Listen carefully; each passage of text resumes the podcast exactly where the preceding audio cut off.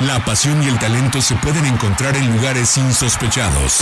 Ascenso MX, Liga Premier, Sub-20, Sub-17, TDP. Es momento de que las categorías inferiores salgan del anonimato. Aquí inicia Semillero MX, Fútbol sin reflectores. Comenzamos. Saludos, saludos y muy buenas tardes a todos los amigos amantes del fútbol. Bienvenidos a una edición más de Semillero MX, el único espacio radiofónico dedicado a hablar de todo el fútbol profesional formativo. Y hoy el tema principal será el oasis que han representado las selecciones nacionales juveniles. Las últimas semanas hemos estado hablando con campeones del mundo, con subcampeones del mundo, nos han platicado de sus vivencias en los torneos de la FIFA pero hay una vida después de un título mundial o después de jugar una final de la Copa del Mundo. De eso vamos a estar hablando hoy, pero primero voy a saludar a mis compañeros. En algún punto de la ciudad de Guadalajara, el señor Arturo Benavides. Arturo, buenas tardes, ¿cómo estás? ¿Qué ¿Cómo estás? Con el gusto de saludarte. Eh, bien, para seguir con este tema que ya lo mencionas acerca de, selecciones nacionales, muy interesante eh, para que se queden en el programa. En el otro cuadrito tenemos otro muchacho, Alexey Arce. Buenas tardes, ¿cómo estás? Hola, buenas tardes, buenas tardes Arturo y por supuesto a toda la gente que nos escucha. Un tema muy interesante, ¿no? Ya lo hacía notar Arturo que así interesante se vienen los temas para el día de hoy. Y hoy vamos a seguir hablando de las evoluciones de las selecciones en categorías inferiores. ¿Qué pasa después de, de lograr estos éxitos? ¿Por qué hay un rango tan bajo entre los jugadores que se consolidan en primera división por qué hay muchos que quedan a la mitad en ese limbo entre que quedan entre una Liga Premier, un Ascenso MX y por qué la gran mayoría desaparece. Y para eso hoy eh, tenemos un invitado muy especial, miembro del equipo subcampeón sub-17 del torneo del 2013. Cristian Tobar, te saludo con gusto. Buenas tardes, ¿cómo estás? Bienvenido a Semillero MX. Hola, buenas tardes. Muy bien, gracias a Dios. Muy contento de estar con ustedes, acompañándolos un rato. Cristian, es muy padre y es muy fácil hablar de, los éxitos, ¿no? Pero solemos dejar de lado y solemos omitir todo el camino que hay detrás, pero sobre todo solemos dejar de lado lo que viene después, porque pareciera que, que sobre todo cuando se es un jugador profesional, porque ya son profesionales, y sobre todo a esa edad, cuando se consigue logros tan importantes, sobre todo en un fútbol mexicano que, que tiene pocos títulos a nivel internacional, pareciera que ese es, el punto máximo de sus carreras y después vemos que muchos jugadores se van perdiendo. ¿Qué, crees que es lo que pasa, Cristian? Eh, ¿Por qué es tan difícil el salto de, una, de, primero estar en una, en una selección campeona o subcampeona del mundo para después consolidarte en primera división? Yo creo que, se debe mucho a, las oportunidades. O sea, hay muchos jugadores con, con mucho talento que estuvieron en selección o algunos no les tocó la, fortuna de ir, pero yo siento que sí es por falta de, oportunidad. Este, muchos compañeros sí estuvieron en primera división, muchos sí, sí jugaron varios partidos, pero al final de cuentas le terminan dando prioridad al extranjero. Al que cobra más es el que terminan dándole más oportunidad, la verdad. Cristian, gusto saludarte eh, y agradecerte estos minutos para Semillero preguntarte eh, de entrada y, yendo siete años atrás eh, en, en, la historia, ¿cómo fue llegar a ese mundial con la presión de saber que venían eh, a defender el título? ¿Cómo fue esa parte trabajar mentalmente? Porque digo, recordando y, y apoyado obviamente las estadísticas, pues solamente Nigeria, ¿no? Nigeria fue el que les hizo eh, el partido y la vida de cuadritos. De ahí en fuera fue un, partido, recuerdo perfectamente aquella interminable tanda de penales contra Brasil, eh, espectacular. Pero ¿cómo fue toda esa presión y cómo fue toda la previa para llegar a defender el título con, ese nombre que ya tiene México? Sí, no, o sea, sí, teníamos mucha presión. La verdad, sí estábamos muy presionados porque se había conseguido el título en el torneo pasado. Entonces nos decían que mínimo teníamos que pasar a la siguiente ronda. Entonces, pero la verdad, el trato que nos dieron los entrenadores, la gente que te acompaña en selección, siempre te motivaban a que lo podías lograr, a que lo podías hacer. Entonces, entre su trato y, nuestro, el grupo que se hizo, nos convencimos, la verdad, este, nos convencimos todos de que lo podíamos hacer y poco a poco se nos dieron las cosas. Después del duro golpe que nos dio Nigeria en el primer partido, este, se, se, habló con nosotros y nos empezamos a motivar entre nosotros, con las familias y todo. y ya dándose el segundo resultado positivo empezamos a, a ver que si podíamos, que lo podíamos lograr como los demás compañeros que ya lo hicieron. Y, gracias a Dios salimos adelante. Lástima que se perdió una final, pero la verdad fue una experiencia muy buena. Este, es algo muy bueno, es algo que muy pocas cosas lo superan, pero gracias al apoyo de toda la gente, el entrenador, los, los que te acompañan en selección te, te dan todo lo necesario para que puedas lograrlo, la verdad. Y hablabas en la, en la primera respuesta sobre el tema de oportunidad. Vas, consigues el subcampeonato, que no es cosa menor, pero pareciera que en México pues, no es tan relevante, ¿no? O sea, ser subcampeón es como, oye, eres el 2, pues, pero bueno, llegas acá y viene la parte interesante, porque ustedes venían de una generación bien interesante en la cantera de, de Santos, que habían de, después, años después, o por ese mismo año es cuando se coronan eh, campeones sub-20, ¿no? O sea, la cantera, fue cuando la cantera de Santos empezó a sacar eh, una alta producción de jugadores. ¿Y qué pasa? O sea, ¿qué pasa con, con ustedes? ¿Termina siendo contraproducente? Y esa es la pregunta. ¿Conseguir algo importante? ¿O sí te ayuda para que te volteen a ver un poquito más desde arriba? Yo creo que sí te ayuda para que te volteen a ver, la verdad pero sí, así como dices, o sea, yo llegué de, del Mundial y en ese mismo torneo quedamos campeones en la sub-20. Este, pues uno piensa y cree que, que pues está, tiene, puede tener oportunidad o, algo así. Pero pues, en, muchas, en muchos clubes este, te dicen que pues todavía es un proceso, que todavía te falta y te siguen llevando en la sub-20 o, o en ascenso y pues es lo que creo que está pasando, que muchos ya se quedan en ese, en alguna división de esas. ¿Tú cómo, cómo tomaste eh, eh, estos años posteriores? Ahora, tema ascenso, digo, ya, ya, tocando la parte, y increíblemente siendo campeón del mundo, hoy ya no te toca estar en, e, en el tema de la edad, ¿no? Sí, o sea, después de, del subcampeonato, de, hacer, pues yo creo que un buen papel en las fuerzas básicas, este, tener alguna participación en el ascenso. Ahora por el límite de edad, este, la verdad te soy sincero, ahorita estoy sin equipo en cuestión de la liga de desarrollo por el límite de edad. Me dicen que por la edad ya, ya no entro, o sea, buscan sus ocho mayores y no me ha tocado estar en ninguna lista de ocho mayores. Y, y, es una cuestión de meses, ¿no? Además, eh, Jonah, por ahí tienes una pregunta.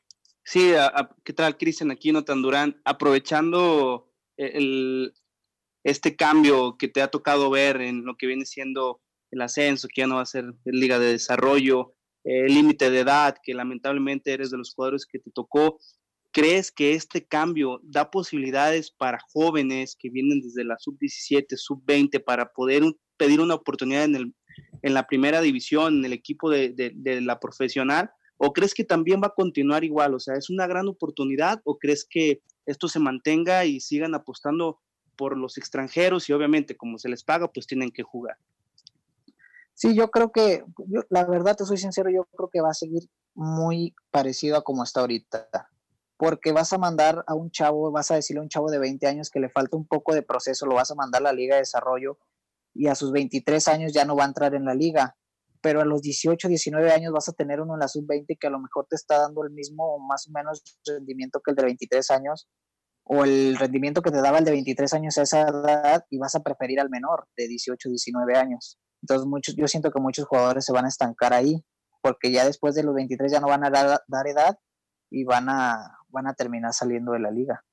Oye, Cristian, justamente quería llegar a ese punto. Eh, yo concuerdo contigo que, que gran parte del por qué muchos jugadores de, de varias selecciones exitosas de la sub-17 o sub-20 de cualquier categoría inferior se han quedado en el limbo por la falta de oportunidades, ¿no? A veces se pondera no solamente al, futbolista extranjero, también al futbolista mexicano que a veces en este mercado se infla de más, se le ponen costos exorbitantes y demás, ¿no? Pero bueno, también creo por el otro lado, y tú lo mencionaste, que eh, está el tema de, de, de, un proceso y un desarrollo adecuado, ¿no? Y por ejemplo, aquí en Guadalajara tenemos el caso de Leones Negros con, con este tema de la nueva Liga de Desarrollo, un equipo que ha ido manejando de, de, buena manera sus, sus, sus, jugadores formados en la cantera, pero que ahora tiene que dejar ir a varios de ellos porque no dan la edad y ahora tiene que acelerar el proceso de los que tienen 17, 18 años. O sea, ¿cuál es, cómo medir cuando es por falta de oportunidades o medir cuando es por, por un proceso que está llevado muy adelantado cuando no es el tiempo. Sí, es que ahora van a tener que adelantar a muchos chavos a, a competir ya con jugadores de mucha experiencia. O sea, un volante por derecha le toca enfrentarse con un lateral izquierdo que es un mayor, pues creo que la experiencia sí va a marcar un poco de diferencia. Pero al chavo de 17 años le va a servir. Yo creo que a él le va a servir mucho porque le adelantas el proceso y le va a servir. Pero el problema yo creo que es con los que ya están al límite, o sea, a esos que tú dices que llevaron todo su proceso, y ahora que a lo mejor en su mejor momento están a los 24 años en los que pueden despuntar, porque, o sea, el fútbol no es de una edad para despuntar. Aquí en México, la verdad, despuntan ya edad, edad más avanzada que en Europa. Entonces, yo digo que cuando a lo mejor el mexicano de 20 a 24 años está en su mero, en su mera edad, este, le están cerrando el, las puertas a muchos a los 23 años. Hola, Cristian, eh, te saluda Alexei y en el saludo la pregunta. ¿Tú dónde crees que está esa clave para conseguir estos triunfos que, ha conseguido eh, el caso de la selección mexicana en la sub-17? ¿Y qué crees que le hace falta a la selección mayor? No quizá para pensar en un campeonato mundial en un futuro inmediato, pero sí para dar un siguiente paso. ¿Qué crees que le hace falta a la selección mayor? ¿Y dónde crees que ha estado la clave para que existan estos triunfos en las selecciones menores?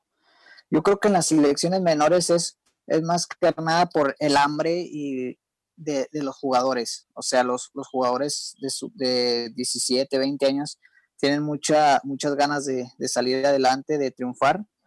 Y creo que a, los, a los mayores, o sea, les, yo creo que les ha costado un poco más ya que están, tienen todo estable. O sea, los jugadores europeos y todos, ya sí, yo creo que sienten que si pasa algo en selección o no, pues ellos vayan a seguir bien, tranquilos. Si les va bien, qué bueno, es un extra para ellos, pero si no, si ellos ya tienen, pues la verdad, unos sueldos muy buenos, este, una vida muy buena en los clubes europeos, en los clubes mexicanos, creo que es, yo creo que es un poco de, que ya a la selección mayor le está faltando un poco de hambre.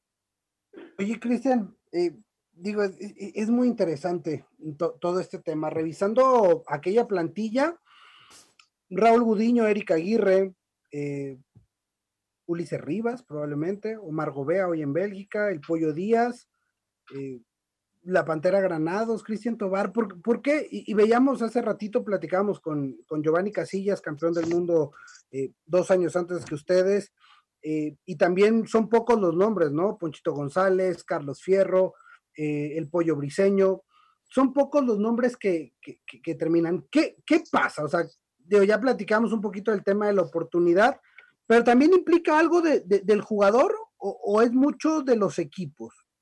No, yo creo que también implica algo del jugador. O sea, la verdad, te soy sincero, yo creo que después del Mundial y de, seguir jugando ahí en algunas torneos de fuerzas básicas, como que ya algunos jugadores sienten que ya deberían de estar, o sea, que ya, que ya están listos para todo. Y realmente a lo mejor se les da la oportunidad cuando ellos lo sienten y no, y no se ha logrado. O los mismos entrenadores te dicen que todavía no estás por cuestiones, no sé, de, madurar algo un poco más de, la cabeza o algo así. Entonces yo siento que sí todavía tiene que ver un poco, una pequeña parte del, jugador, la verdad. O sea, el no sentirse que ya estás, o sea, nomás por jugar el mundial ya debes de jugar en primera. En la parte personal, ya nos platicabas, pero ¿qué viene? ¿Qué, vas a buscar? recordaba una declaración que decían, al contrario, en esta nueva liga va a haber más oportunidades. Hoy estoy platicando contigo con un mexicano subcampeón del mundo sub-17 en 2013, que por estos cambios le ha tocado vivir lo, creo que lo peor, conozco muchos jugadores, lo peor que le puede pasar a un futbolista profesional. Sí, claro, lo peor de un jugador es, estar sin tener nada seguro, sin, o sea, simplemente estar sin equipo. O sea, sí es algo muy difícil, es algo que, que te pesa. Pues esperemos, Cristian, porque el talento está, los logros están y, la edad todavía está para, para seguir eh, recorriendo un camino dentro del fútbol profesional mexicano. Ya está en la nueva liga de expansión, desarrollo, como se vaya a llamar. A nadie le sobrará un jugador con la experiencia de Cristian Tobar. Gracias, Cristian, por estos minutos para Semillero MX. No, muchas gracias a ustedes por invitarme. Es un gusto estar con ustedes, la verdad. La pelota sigue rodando y aún tenemos canchas por visitar. Estás en Semillero MX, el fútbol profesional que no conoces. Pocas personas en este país pueden jactarse de ser campeones del mundo en el fútbol en un torneo oficial de la FIFA. Y saludamos en algún punto de esta ciudad de Guadalajara a Cristian El Tachi Sánchez. Cristian, bienvenido a Semillero MX. Buenas tardes. ¿Cómo están? Un gusto saludarlos. Este, aquí estamos a la orden. Cristian, son muchos puntos los que quisiéramos tocar contigo, pero a ver, ¿qué es lo más complicado para un chavo que un día está entrenando a lo mejor en una casa club y que de uno a otro día es convocado por una selección, que tiene que ir a otro país, que va a competir contra los mejores de, otros países, de otros países de su categoría y que después logra salir campeón? ¿Qué es lo más complicado para un joven a esa edad y después de todo ese proceso? Pues mira, eh, sinceramente te lo digo desde mi parte, pues complicado no no encontré yo yo nada complicado. Eh, yo creo que en ese momento estás con, con la ilusión, con las ganas, con, con el sueño de, de, ir primero a una selección, eh, después este, quedarte en la selección, que, te lleven al mundial, después ir cumpliendo metas como jugarlo y obviamente ganarlo. Creo que, en aquel momento en lo individual yo, yo no yo no encontré digamos ningún problema eh, si se puede llamar este problema o, por así decirlo eh, alguna dificultad, pues sería quizás el, pasar eh, tiempo lejos de tu familia, ¿no? Pudiera ser por la corta edad, pero vas encontrando también otra familia en el equipo, en esa selección, como lo era Chucho, como lo eran los compañeros, como lo era todo el cuerpo técnico, y pues bueno, ya después regresas a la casa y suena, sonaría hasta contradictorio, extrañas ya después también estar en la selección, pero te, te comento, en, en, lo personal fue algo eh, maravilloso, era el sueño de, de semana a semana ir a la convocatoria, hacer las giras, ir al mundial. A grandes rasgos yo así lo veo porque, bueno, yo creo que formar parte de una selección nunca implica alguna dificultad. Cristian, con gusto saludarte, Arturo Benavides. Eh, gracias por, por, estos minutos para para Semillero. Oye, en aquella, en aquella época, hace 15 años, Atlas eh, dominaba, ¿no? La categoría sub-17, eh, era del equipo tricampeón en los primeros torneos. Ustedes van, regresan a, México ya con el título, ya con los reflectores. Se les abren las oportunidades, por ahí recuerdo eh, los casos de, Jorge, de, Héctor, que se fueron a España, eh, las polémicas, etcétera, etcétera. ¿Cómo fue el después de? Porque todos nos acordamos de la medalla, del partido, de Ever campeón del mundo, Ever campeón del mundo, las narraciones, el partido de Brasil, pero ¿cómo fue el después? El regresar y regresar a tu equipo, tener más oportunidades, ser más complicado, ser más visto, ¿cómo fue? Pues mira, eh, sinceramente, eh, antes de, estar entrenando ya con, el equipo, pues el recibimiento fue al 100, ¿no? Por parte de toda la afición, por parte del país. Este, creo que fue una satisfacción muy grande. Y dos, nos incorporamos al, al, equipo, eh, lo veo yo así. Nos faltaba todavía ese, ese pico de formación para llegar al profesionalismo. Sinceramente, no hubo en aquel momento, quizás los clubes, lo he dicho, no estaban preparados para, para ese momento eh, tener campeones del mundo y creo que sí faltó un poco de, formación todavía, de seguir acompañándonos en ese transcurso de, digamos, de dos, tres años más, de acabarnos de madurar. Eh, en ese momento, pues obviamente regresas como campeón del mundo y pues en algunas situaciones pues buscan verte ya como una solución, ¿no? Para primera división cuando la realidad es que todavía te falta formarte.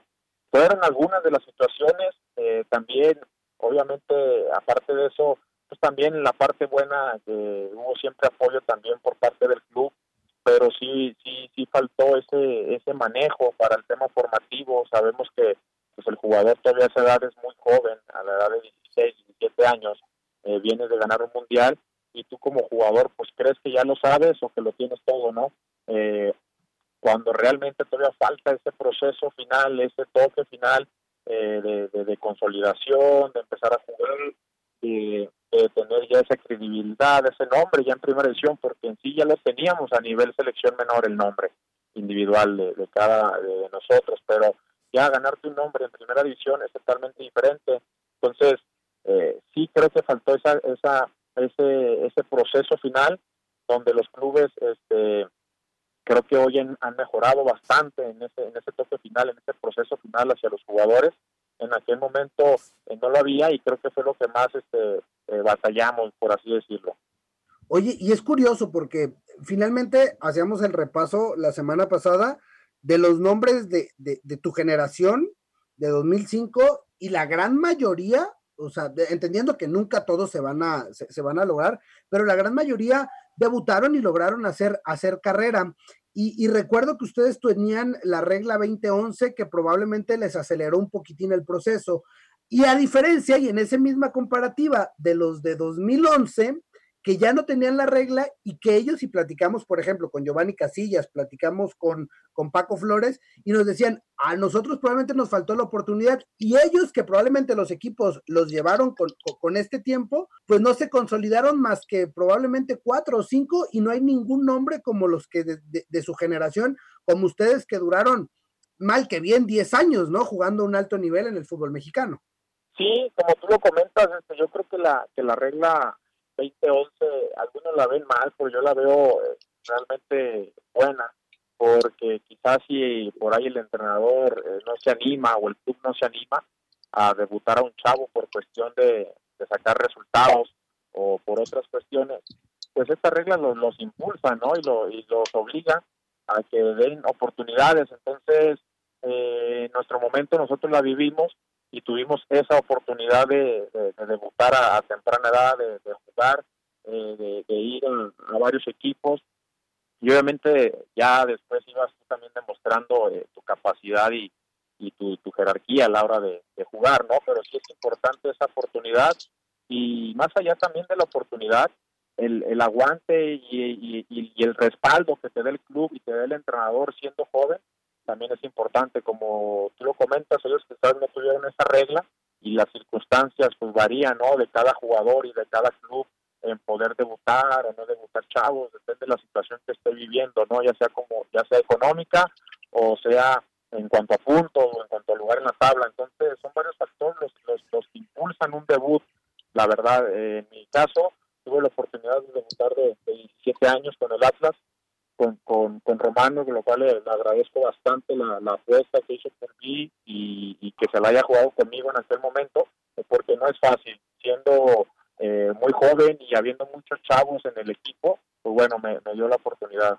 Hola Cristian, te saluda Alexey Arce y en el saludo la pregunta, eh, rescatando una de tus declaraciones eh, poco recientes, mencionas, ¿no? Y cito, trataron a los campeones sub-17 como un producto. Si pudieras eh, darnos un ejemplo sobre esta situación eh, que crees que pudo afectar a tu carrera, ya mencionabas, ¿no? Quizá la aceleración de procesos, pero hay otra, hubo otra situación que, te llevó a, tener este pensamiento o que crees que pudo afectar tu carrera.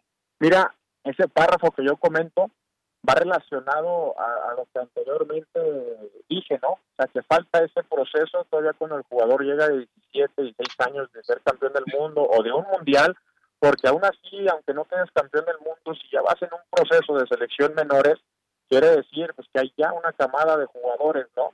Eh, ahí es donde, donde el club, creo yo, eh, falta esa, esa, esa gente eh, o, o ese espacio en los clubes de seguir eh, viendo al jugador todavía en proceso en un tema formativo y no con signo de pesos. Eso es realmente lo que a veces eh, yo he pensado y he analizado cuanto a esa relación o en cuanto a ese en cuanto a ese momento, perdón.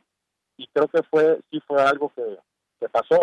Aquí la otra pregunta, la otra reflexión que, que yo haría es eh, la gente que tienes en, en tu club o tu mismo club están preparados para tener a estos jugadores, ¿a qué me refiero? A lo anterior, a seguirles dando ese proceso, a no verlos como un, como un producto, como algo que tú ya puedes vender o como una solución inmediata a tu equipo de primera división, sino saber que lo tienes que seguir llevando de a poco con gente preparada, gente especializada y que en su momento obviamente le vas a sacar este provecho, tanto económico como deportivo, pero aún en ese momento todavía está en proceso el jugador. Es, es eh, en estas palabras a lo que yo me, refería y me refiero, eh, que cuando llegas de ser campeón y con un éxito grande, eh, como nos pasó a nosotros en el 2005, pues en vez de verte todavía como en esa parte de futbolística, pues ya, ya te ponen este, una cláusula de rescisión muy alta, ya quieren venderte, quieren que sea la solución para el equipo cuando realmente pues falta todavía tiempo. Rápidamente, si vamos revisando este torneo a torneo de los Mundiales Sub-17 desde el 2005 en el cual ustedes salieron campeones, muy pocos eh, de, ya sea del balón o de los mejores goleadores hicieron una gran carrera, no solamente los mexicanos. Entonces mi pregunta en ese sentido sería, ¿tú crees que el Mundial Sub-17 o la categoría Sub-17 en selecciones es un oasis? Eh, yo creo que no. Yo creo que si el jugador a los 16, 17 años demuestra ya una capacidad, es porque la tiene. Eh, no creo que sea algún espejismo. Lo que sí es que más adelante hay jugadores que quizás en ese momento no han tenido ese empuje a los 17 y quizás a los 20 años lo, lo logran tener. Entonces, quizás jugadores que estaban por debajo después se emparejan con esos seleccionados o con esos campeones. Aquí la, la, la cuestión es que si como federación, como clubes, ya tienes este, una camada buena de jugadores, sepas llevarla, sepas eh, instalarla en primera división, sepas darle esa continuidad, este, sepas acabarlos de formar, eh, porque el jugador ya te demostró, no es que el jugador sea un día sea bueno y el siguiente día sea malo, ¿no? También obviamente que el jugador lleva su, su toque de responsabilidad en cuanto a profesionalismo, pues yo creo que ahí es donde se debe hacer una buena amalgama, ¿no? Y no descuidar a esos 20, 25 jugadores que ya te lo demostraron en la cancha, no olvidarlos y quizás por, por alguna acción que de repente pueda tener el jugador este, mala o que no le agrade al club o, o, a la federación, pues tacharlo, ¿no? Sabemos que somos humanos y que todavía ese jugador en ese momento está en una etapa todavía formativa, lo repito, y que tienes que seguirlo acompañando sabiendo que en donde se va a equivocar pero vuelvo a lo mismo, si ya se demostró, no quiere decir que después con una mala actuación o gesto se haya vuelto malo.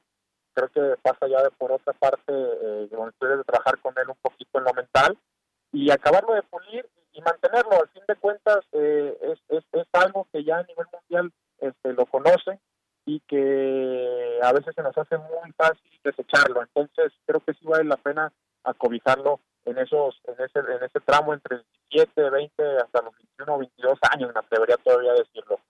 Y vaya que tenemos 15 años y hay que aprender, hay que aprender de todas estas experiencias. Cristian Sánchez, campeón del mundo 2005, muchas gracias nuevamente y éxito, éxito con el nuevo proyecto personal ahí con los jaguares.